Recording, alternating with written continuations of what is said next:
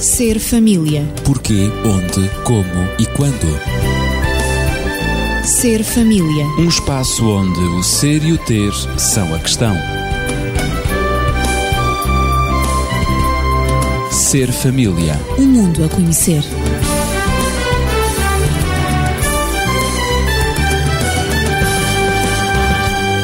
Chegamos, enfim, ao ponto mais desejado no programa Ser Família, onde temos vindo a tratar o vasto tema dos conflitos. Os conflitos relacionais, sobretudo na família. Conflitos entre o casal, isto é, também entre pais e filhos, entre irmãos e outros familiares. Hoje vamos entrar no processo de resolução dos conflitos. Estou acompanhado dos amigos habituais, Dr. Daniel Esteves, médico e terapeuta familiar, e também Natividade Lopes, na pedagogia. Eu dirijo-me primeiro ao Dr. Daniel e coloco a seguinte questão: será que todos os conflitos podem ser resolvidos? Era bom, era bom, era. Mas na realidade nem todos têm solução. Sem dúvida. Aliás, já aflorámos esse aspecto em temas anteriores, mas então qual é o percurso neste processo da resolução dos conflitos? Este é um percurso muito semelhante àquele que tem que ser feito, por exemplo, por qualquer médico quando está perante o seu doente e tem que o tratar. Em primeiro lugar, diz-se que o médico tem que fazer um diagnóstico correto. Bom, em relação aos conflitos, deveríamos dizer que, em primeiro lugar, há que definir o problema e ter uma visão o mais nítida possível do problema. A maior parte das vezes, devido a uma certa emocionalidade, nem sempre isto é possível. Depois. Portanto, é conhecer o problema. Conhecer o problema. Depois, decidir tratá-lo. Porque também há aquelas pessoas que eventualmente acham que não vale a pena ou que não se justifica mexer no problema. Essa segunda etapa é importante, decidir tratar o problema. Exatamente. Depois, a seguir, há que formular as soluções e analisar quais são as hipóteses de solução e, portanto, fazer uma análise mais ou menos criteriosa das mesmas, que seria o quarto ponto, solucionar as melhores soluções. Abandonar eventualmente aquelas que não sejam as melhores e ficarmos com as melhores. E depois, o quinto ponto, seria aplicar essas soluções. Portanto, criar um plano de aplicabilidade de tal forma que envolva não só o fator tempo, o fator momento, mas também o fator pessoa, seja o que for relacionado com a aplicação, portanto, das soluções. E o último aspecto seria avaliar e rever os resultados. Todo e qualquer processo deverá ser sempre reavaliado para sabermos até que ponto é que aquilo que se esperava foi atingido ou, eventualmente, não foi. Claro. Então temos aqui seis etapas no percurso eh, ou neste processo de resolução de conflitos. Talvez fosse bom agora pegarmos em cada um deles e começarmos pelo primeiro, que é a definição do problema que é importantíssima. É importantíssimo. Se nós não tivermos uma verdadeira percepção do problema, não sabemos eh, para onde devemos dirigir as nossas atenções, as nossas energias. Portanto, é o tal diagnóstico que o médico tem que fazer. Se o diagnóstico for errado, não há solução porque eventualmente estamos a tratar uh, uma doença que não existe e a esquecer ou a não tratar uma outra que essa sim está presente. Portanto, há que fazer um correto diagnóstico do problema. Muito bem. Esse é o aspecto. Depois eh, temos uma segunda etapa que também me parece que é importantíssima, que é decidir tratar esse mesmo problema. Não é verdade? Uh, sim, mas eu ainda gostaria de voltar atrás. Ah, sim, sim. Eu ainda gostaria de voltar atrás. Porquê? Porque para definirmos o problema, nós temos que pensar que estas coisas não se devem fazer a correr. É necessário tempo tempo para definirmos concretamente o problema.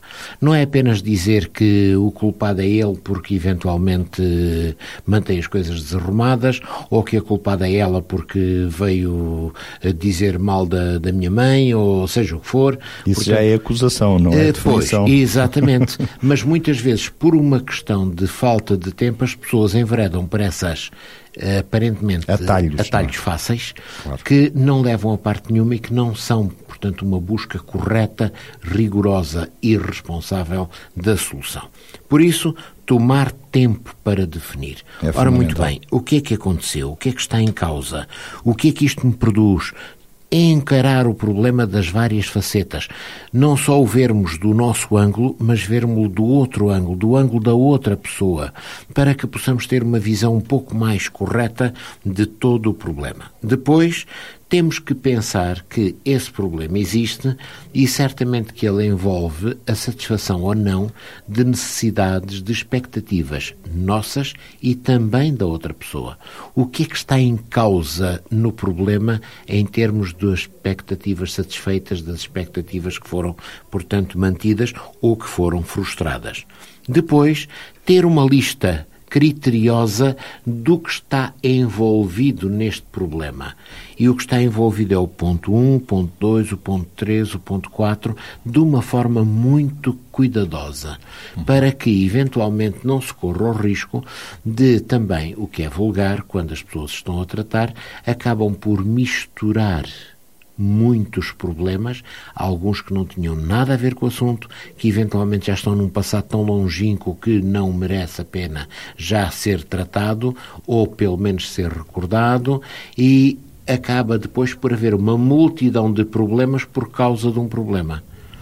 E resolver a multidão de problemas é impossível. Resolver o problema deve ser possível. Um de cada vez. Um de cada vez. Portanto, Portanto, essa lista, eh, se eu bem compreendo, é como que fazer um historial esquemático dos factos. Dos factos. É? Aquilo Exatamente. que levou ao problema. Exatamente. Um pouco da história. Isso mesmo. Sucedeu isto e mais aquilo e aquele outro. E é? isto tem um aspecto muito importante, é quando nós tornamos consciente isto nas nossas mentes, nós conseguimos aprofundar a nossa capacidade de compreensão do problema. Ajuda a arrumar as ideias. Ajuda a arrumar as ideias. Portanto, eu consigo perceber muito melhor o que está para além do problema e o que está dentro do problema do que se eu apenas reagir de uma forma emocional, de uma forma arrebatada, talvez de uma forma muito irada, enfim, a quente, como nós costumamos dizer. Depois, então, depois de termos feito tudo isto e de ser, portanto, um trabalho muito cuidadoso, então vamos pensar. Agora, estou eu disponível para passar para a segunda etapa? Isto é, estou eu disponível para decidir tratar deste problema, ou eu afinal não o quero mexer, eu afinal estou satisfeito assim, afinal isto não é tão importante, afinal ou até afinal nem vale a pena tenho porque é tão tanto medo é? de tratar o problema uhum. que nem quero mexer nele, seja que postura for. Pois. Mas eu tenho que ter consciência, não. Eu fiz tudo isto e eu agora quero que isto se resolva. E depois então passaremos exatamente para, digamos, o diálogo quando nós utilizamos muitas vezes a expressão discussão, nós estamos a utilizar como as pessoas às vezes a entendem. Que discussão é, portanto, um terçar de eh, argumentos, eh, discutirmos em termos de que eu é que tenho razão e tu não tens. Não, discussão é nós podermos apresentar ideias considerar as ideias do outro, confrontá-las com as nossas, compará-las com as nossas e, eventualmente, bom, não há dúvidas neste aspecto, a tua ideia é melhor do que a minha e eu vou, portanto, também passar a segui-la, ou seja, o que for. Portanto, discutir é isto. No é sentido do diálogo. Diálogo com abertura tal que não estejamos em posições, portanto, perfeitamente rígidas e inamovíveis. E depois, então, passaríamos, portanto, à segunda etapa. À segunda etapa. Mas, Decidir tratar o problema. Mas, antes de entrarmos nessa segunda etapa também, e eu já estou a falar bastante, mas eu gostaria de apresentar muito esquematicamente uma cena que pode permitir que os nossos ouvintes, portanto, também elaborem sobre ela. Para ajudar a compreender. Exatamente. Então vamos pensar que temos o Sr. Vicente, que é casado com a Sra. Dona Helena e que tem um filho, o João. Uhum. O Sr. Vicente chega a casa, senta-se num sofá, pega no seu jornal, liga à televisão e abstrai-se tudo mais. A senhora Dona Helena chega à casa, pôs as suas tralhas, eh, suspira porque vem cansada do seu trabalho, vai para a cozinha, tem que tratar do jantar, tem que tratar das coisas que é necessário preparar para o dia seguinte, já está preocupada que roupa é que cada um dos elementos da família vai vestir e também a limpeza que tem que dar à casa e para a qual não há muito tempo, enfim, uma série de coisas. E de vez em quando deita o rabinho do olho para a sala e lá o seu marido, portanto, tranquilamente sentado no sofá, a ver o seu programa, a ler o seu jornal. E ela começa a ficar a Um ferver. pouco nervosa. Um pouco nervosa. Entretanto, vem o João. E o João, portanto, é uma criança que, como todas as crianças, Vem está à da espera escola. Uhum. de atenção. Vem da escola e, portanto, chega lá e, de repente, tem uma ideia, uma ideia extraordinária, na sua maneira de ver. Ideia Oh, mãe, brilhante. E se tu fizesses um bolo? A mãe, que já está mais do que estragada com todo aquele cenário, toma, mas é juízo. Então tu não comeste o jantar, tu não comeste tudo, não sei quê, e agora ainda queres um bolo? Não, senhor, não há bolo para ninguém. E coitado do João de orelha murcha, lá vai embora. Mas, passado um bocadinho, ele faz nova abordagem. Desta vez não vai à cozinha ter com a mãe, vai, portanto, à sala, e na sala eles têm uma daquelas tacinhas típicas onde às vezes se põem os bombons e tal, e ele, muito sorrateiramente, vai para deitar mão a um bombom e comer, compensar o tal bolo que lhe apeteceu na altura. Mas aí o pai, que está muito atento a essas coisas, ouviu o que a mãe disse e Eh, Repeta, ouviu. ouviu o que a mãe disse e o que é certo é que ele não faz mais nada. E imediatamente diz: Não, senhor, não comeste o jantar todo, também não tens direito a um bombom. A tua mãe disse que não há doces, não há doces para ninguém. Não sei quantos. Bom, lá vai o João outra vez embora. Pobre do Passado um bocado vem e vem até à cozinha. Enfim, ele vai saltitando, ora no campo da mãe, ora no campo do pai, não é? Vai fazendo as tentativas. Vai fazendo as tentativas. E vem agora com a sua bola de basquete, um brinquedo que ele gosta muito, e lá vem a bater com ela, pimba, pimba, pimba, pimba, pimba. E a certa altura diz: Oh mãe, eu posso ir brincar com o Tiago? Posso ir para casa do Tiago? Mas a mãe, que continua muito pouco simpática, não é? Diz: Não, senhor, não podes nada ir brincar para o Tiago. Tens é que ficar aqui, não sei quê, não sei quantos. E o pobre desgraçado lá vê que mais uma tentativa falhada. A seguir, o que é que ele faz? Não é? Vai imediatamente, eh, diz que precisa de ir para a casa do Tiago porque precisa de um livro que o Tiago tem para fazer os trabalhos de casa. Está claro, a criança ainda não se percebeu, não é? Que os pais entendem isso e que fazem uma leitura mais em extensão do que ele e tal. Ah, é que eu precisava de um livro e o Tiago é que tem, não sei quê. Mas, entretanto, o pai dá-lhe a ordem, deu-lhe a ordem que não estivesse a bater com a bola porque aquilo fazia um barulho terrível lá em casa e ele não podia ouvir o seu programa descansadamente. A criança está a pedir que vá para lá, a mãe não deixa e nessa altura dá-se o drama. A bola bate na mesa, na mesa está um copo, o copo parte-se, a mãe, pois, estás a ver o que é que já fizeste? O pai levanta-se, pois eu já te disse muitas vezes para não bateres com a bola e tu nunca me obedeces, pega no braço do pequeno, dá-lhe uma tareia ali, a mãe fica altamente assustada porque vê que o pai está totalmente fora dele e começa também a, a gritar, não batas na criança, já chega, não sei quê, não sei quantos. Moral da história. O João vai para o quarto lavado em lágrimas. A mãe vai para o quarto lavada em lágrimas. E o pai senta-se no sofá não lavado em lágrimas porque as disfarça lá para dentro. e foi esta a solução do conflito que eles encontraram. Uma cena mais ou menos eh, cotidiana, não é? Cotidiana, exatamente. Bem caricaturada, talvez, mas cotidiana. e por isso, depois então passaríamos à questão de decidir tratar, Tratar o problema. do problema. Mas talvez a Natividade, que tem estado tão atenta É, a eu já ouvir falei toda muito. esta história, pudesse agora decidir tratar este problema, não é? Decidir tratar o problema é, de facto, um passo muito importante. Se definir o problema é importante, decidir tratá-lo, digamos, é tão importante ou mais importante ainda. Claro. Ou seja, admitir que a situação está conflituosa e que é necessário fazer alguma coisa. Portanto, este casal, o Sr. Vicente e a Sra. Dona Helena, a que o Daniel se referiu, este casal tinha um problema, mas um problema de fundo. E reagiram assim, quer o Sr. Vicente, quer a Dona Helena, porque estavam com os nervos em franja, como se costuma dizer. Porque havia um desconforto. Havia necessidades que não estavam a ser preenchidas. A Dona Helena, por sua vez, necessitava do apoio do marido, necessitava da sua colaboração. Porque ela já tinha feito jantar, já tinham jantado e agora estava a lavar a louça. E, portanto, ela precisava que o marido desse também uma mãozinha. E, sobretudo, pelo menos que se ocupasse do João, que andava por ali ali a saltitar entre a cozinha, entre o salão e sem atenção, essa atenção que ele necessitava tanto. Por sua vez, o João também tinha necessidade do livro que ele teria que ir buscar à casa do Tiago, porque se tinha esquecido do seu na escola. Portanto, havia necessidades de todas as partes que não estavam a ser preenchidas. Só que não tiveram e, calma para analisar isso. Exato. E, portanto, na resolução dos conflitos é necessário, em primeiro lugar, ver, definir o problema, mas depois ver as necessidades que não estão a ser preenchidas, as necessidades de todas as pessoas envolvidas nesse mesmo problema. E é evidente que para isto é necessário uma grande coragem, mas também uma grande vontade, vontade de solucionar. Porque quando nós temos vontade de fazer alguma coisa, a solução aparece, de encontrar uma solução, não é? Essa solução aparece. E eu gostaria de referir pelo menos três aspectos importantes, que, portanto, a solução final deve ser equilibrada, tendo em conta as necessidades das pessoas envolvidas no conflito. Depois, seria bom encontrar um momento especial de calma na família, sobretudo estamos a falar de conflitos familiares no seio da família, encontrar um momento relativamente às soluções.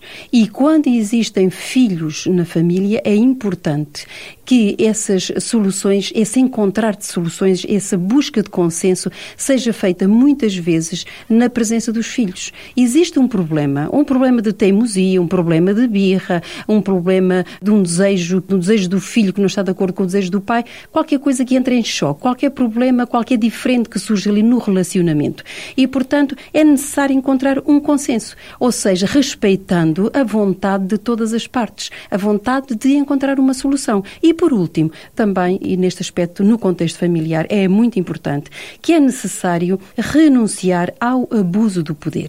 Porque, finalmente, todos nós, como seres humanos, todos nós temos um desejo de poder sobre nós próprios, portanto, o que se chama o autocontrole, sobre as situações que se nos deparam na vida e também sobre os outros. Portanto, nós temos o que se chama a nossa intimidade, a nossa individualidade, o nosso mundo, que é muito próprio, que é muito pessoal e, portanto, Portanto, nenhum de nós, como seres humanos, gosta de que alguém interfira no seu mundo.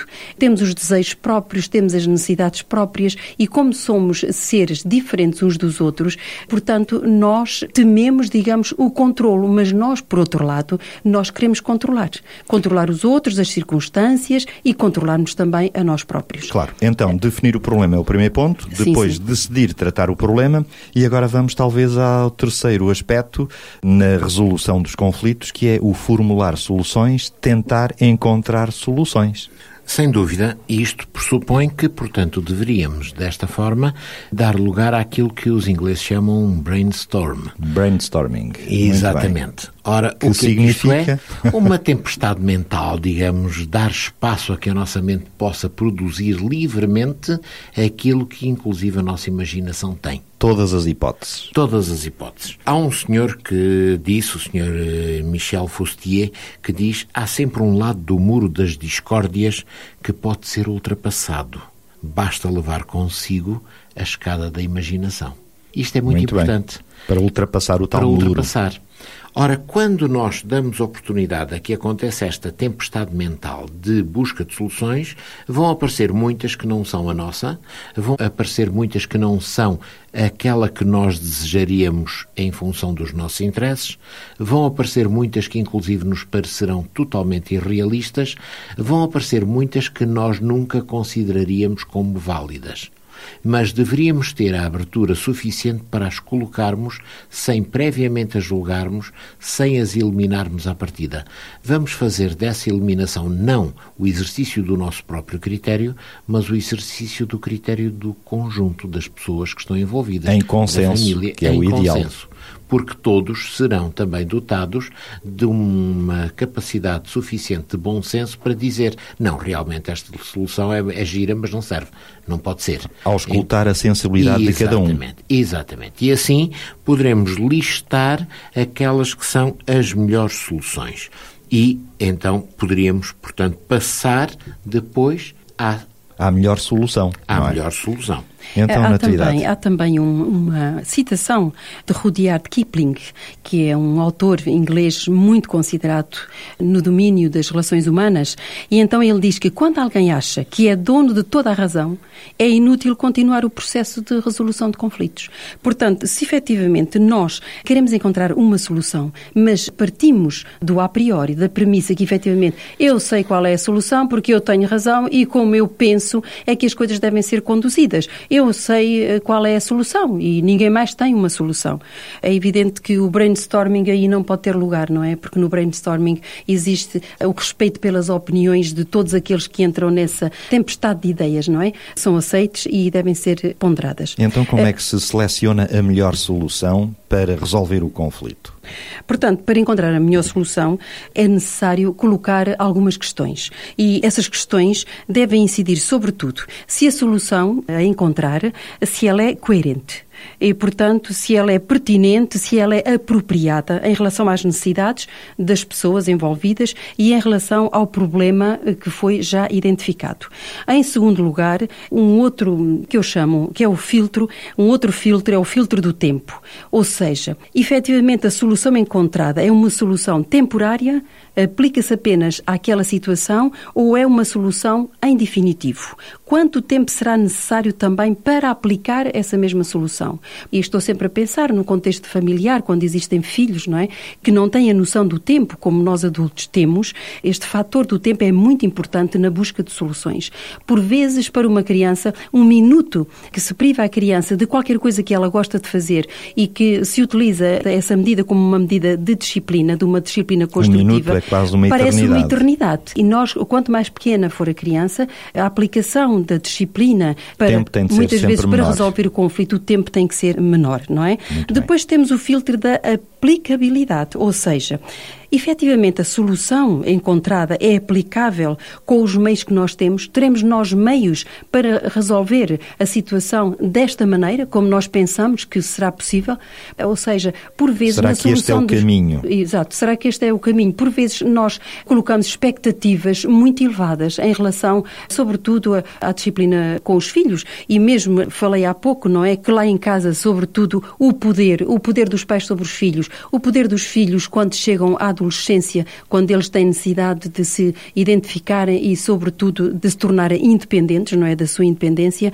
E depois temos, logo desde o nascimento, o próprio bebê, quando nasce, ele rodeia-se de todas as atenções, ele exige essas atenções, ele tem poder sobre as pessoas, ele controla as pessoas, o tempo das pessoas, a vida das pessoas, a atenção das É pessoas. monopolizador. Monopolizador, é muito egocêntrico, como nós sabemos. Mas depois, quando ele passa, por exemplo, da mamada para a comida, não é? A sopinha, os legumes, tudo isso, ele não quer também. Ele exerce o poder sobre os outros. Eu não quero esse tipo de comida. Por exemplo, ir para a cama na hora de dormir. Portanto, há uma regularidade, há uma disciplina, há normas. Portanto, na aplicação das regras, os pais têm muita dificuldade. O miúdo não quer ir dormir. Na alimentação, portanto, também. Nas tarefas escolares, quando eles crescem, também, eles opõem-se a fazer os trabalhos de casa, opõem-se a estudar, a ler, a ir para a escola muitas vezes, durante as férias, nos feriados, nos dias especiais. E, portanto, este fator da aplicabilidade tem que ser muito bem pensado se efetivamente é razoável, se é não só consensual, mas também se é uma expectativa que pode ser esperada ou para aquela idade ou realmente para aquela situação. Então Depois, por temos, último, temos. eh, recapitulando um pouco, para selecionar a melhor solução, temos, segundo me parece, quatro filtros que podem ajudar. O primeiro é o da coerência, depois Uhum. do tempo, não é? Da aplicabilidade e, finalmente, A receptividade. A receptividade. Ou seja, como é que as pessoas envolvidas irão receber a solução que foi encontrada? aceitar a solução. Aceitar, Pois. não é? Como irão recebê-la? Se vamos criar outros conflitos ao anunciarmos aquela Se solução, aquela bom, a solução partir de pode agora, gerir, se aquela solução pode gerar outros conflitos. Exatamente. E se vão aceitar a solução encontrada para depois passarem à implementação, para passarem à aplicação, efetivamente, da solução que levou tanto tempo, por vezes, a encontrar. E é necessário então, Dr. Daniel, estabelecer um plano de aplicação dessa solução A encontrada. partir do momento em que a encontramos, a partir do momento em que estamos convencidos de que ela é melhor, portanto aceitamos a sua bondade, digamos, então poderíamos definir todo um plano da sua aplicação. Quando, como e por quem deve ser aplicado. E por que meios, não é? Eu queria Pois. dizer, desculpa, Daniel, que efetivamente nesse ponto é necessário que todas as partes envolvidas se empenhem, ou seja, que todos trabalhem para a resolução do conflito. Sem se for dúvida. apenas uma única parte, ou digamos são três pessoas ou quatro envolvidas, se houver apenas duas que se aplicam, não é? Duas que querem resolver e outras duas não querem, o problema, o conflito não será resolucionado. Sem dúvida, sem nenhum. dúvida. Mas muitas vezes há que definir aquele que mais evidentemente vai assumir as despesas da aplicação do processo de solução. Uhum. E estabelecer, nessa- então, o plano. Exatamente. E nessa altura temos que definir quem é que o vai fazer, como é que o vai fazer e quando é que o vai fazer. Desde que todos estejam envolvidos nesse Isso plano, mesmo, tudo vai correr às mesmo. mil maravilhas, certo? Digo eu que numa situação ideal em que todos os intervenientes estiveram envolvidos na definição do problema, em que decidiram tratá-lo unanimemente, em que formularam as soluções, em que selecionaram a melhor solução e estabeleceram um plano de aplicação, com certeza que vai mesmo funcionar, não é? Isto em Certamente. termos ideais e teóricos, não é? Porque estamos aqui a dizer a teoria, mas que nos ajuda a aplicar na prática. Sim, e se nós aplicássemos estes seis pontos, aquela Vicente, cena do João do Vicente, do Helena. João, Muito etc. Tudo isto, se o casal tivesse dialogado, tivesse uma boa Se plataforma todos de tido um diálogo. pouco de calma. Exatamente. Portanto, se eles soubessem, se Tinha o marido, surgido sequer se o o senhor. Vicente, exato, tivesse compreendido as necessidades da esposa, que Um tinha pouco de trabalhado. cooperação. Exato, trabalhado como ele e que efetivamente precisava de uma ajudinha, pelo menos que se ocupasse do miúdo, não é? Ou pelo do, menos do que, João. que não ficasse numa atitude tão ostensiva de Exato. passividade, Portanto- lendo o jornal, vendo a televisão, Uhum. enquanto que a mulher estava a trabalhar, depois também de um dia de trabalho, ao voltar a casa, estar na cozinha empenhada para o jantar, a preparar Certamente tudo, que é? ela sentia, ela sentia uma Esperava um grande de injustiça, não é? E, portanto, quando um casal se ama, e a manifestação de amor é isto mesmo, é cooperação. E também o Sr. Vicente não teria perdido o controle e não teria espancado o Joãozito, não é? Porque teria tido calma, porque o ambiente era um ambiente dialogante, era um ambiente cooperativo, em que efetivamente toda a família cooperava no bem-estar e no equilíbrio e, portanto, era uma família onde os conflitos, eles existem. O miúdo, Claro. claro, não comeu... Nem a mãe não estaria comeu, voltada só para a negativa, claro, não, não, não, Exatamente, não. comeu a sopa toda, digamos. Precisava de ir à casa do colega, tudo isso seria facilitado. Era uma necessidade que ele tinha, evitável. Era um conflito se efetivamente, evitável. se efetivamente se partisse do início que era o diálogo entre o casal e o bom ambiente entre todos. Finalmente, depois de estabelecermos um plano de aplicação, uma última etapa que é sexta é rever e avaliar a decisão, não é, Dr. Daniel? Sim, necessariamente que depois de qualquer plano aplicado nós vamos perguntar-nos, então, está a funcionar ou não? Funcionou ou não? Exatamente. Está- E em função disso, nós podemos definir foi a solução que era necessário encontrar ou É necessário não, ainda rever. Não foi essa a solução. E então temos que ir à busca de outra que eventualmente torne ou este processo mais eficaz ou, inclusive, que seja um processo diferente, alternativo, para encontrarmos a solução definitiva para o problema. A avaliação é sempre fundamental para podermos fazer juízos de valor sobre os resultados. Sem dúvida. Como o Daniel disse no início, nem todos os conflitos são solucionáveis. Portanto, a resolução de conflitos não se aplica a todos os conflitos. No entanto, em caso de impossibilidade de encontrar um consenso em relação a uma solução, um consenso no que diz respeito à solução para esse mesmo conflito, o melhor é parar e tomar tempo para refletir. É muito importante. Resta salientar que, até aqui, já foram ganhas as duas primeiras etapas do processo de resolução de conflitos, que foi definir o problema e decidir tratá-lo. Se efetivamente não houve consenso na solução a dar ao problema, o melhor é parar, dar um pouco de tempo para encontrar uma solução coerente e um consenso. O nosso tema hoje foi a resolução de conflitos em seis etapas: definir o problema, decidir tratá-lo, formular soluções, selecionar a melhor solução, estabelecer um plano de aplicação e avaliar e rever a decisão. No próximo programa teremos técnicas relacionais, ou seja, a paz não acontece por acaso. Portanto, fique atento ao nosso próximo programa. Voltaremos na próxima semana e seja feliz, sem conflitos. Ser família. Porquê, onde, como e quando. Ser família. Um espaço onde o ser e o ter são a questão. Ser família. Um mundo a conhecer.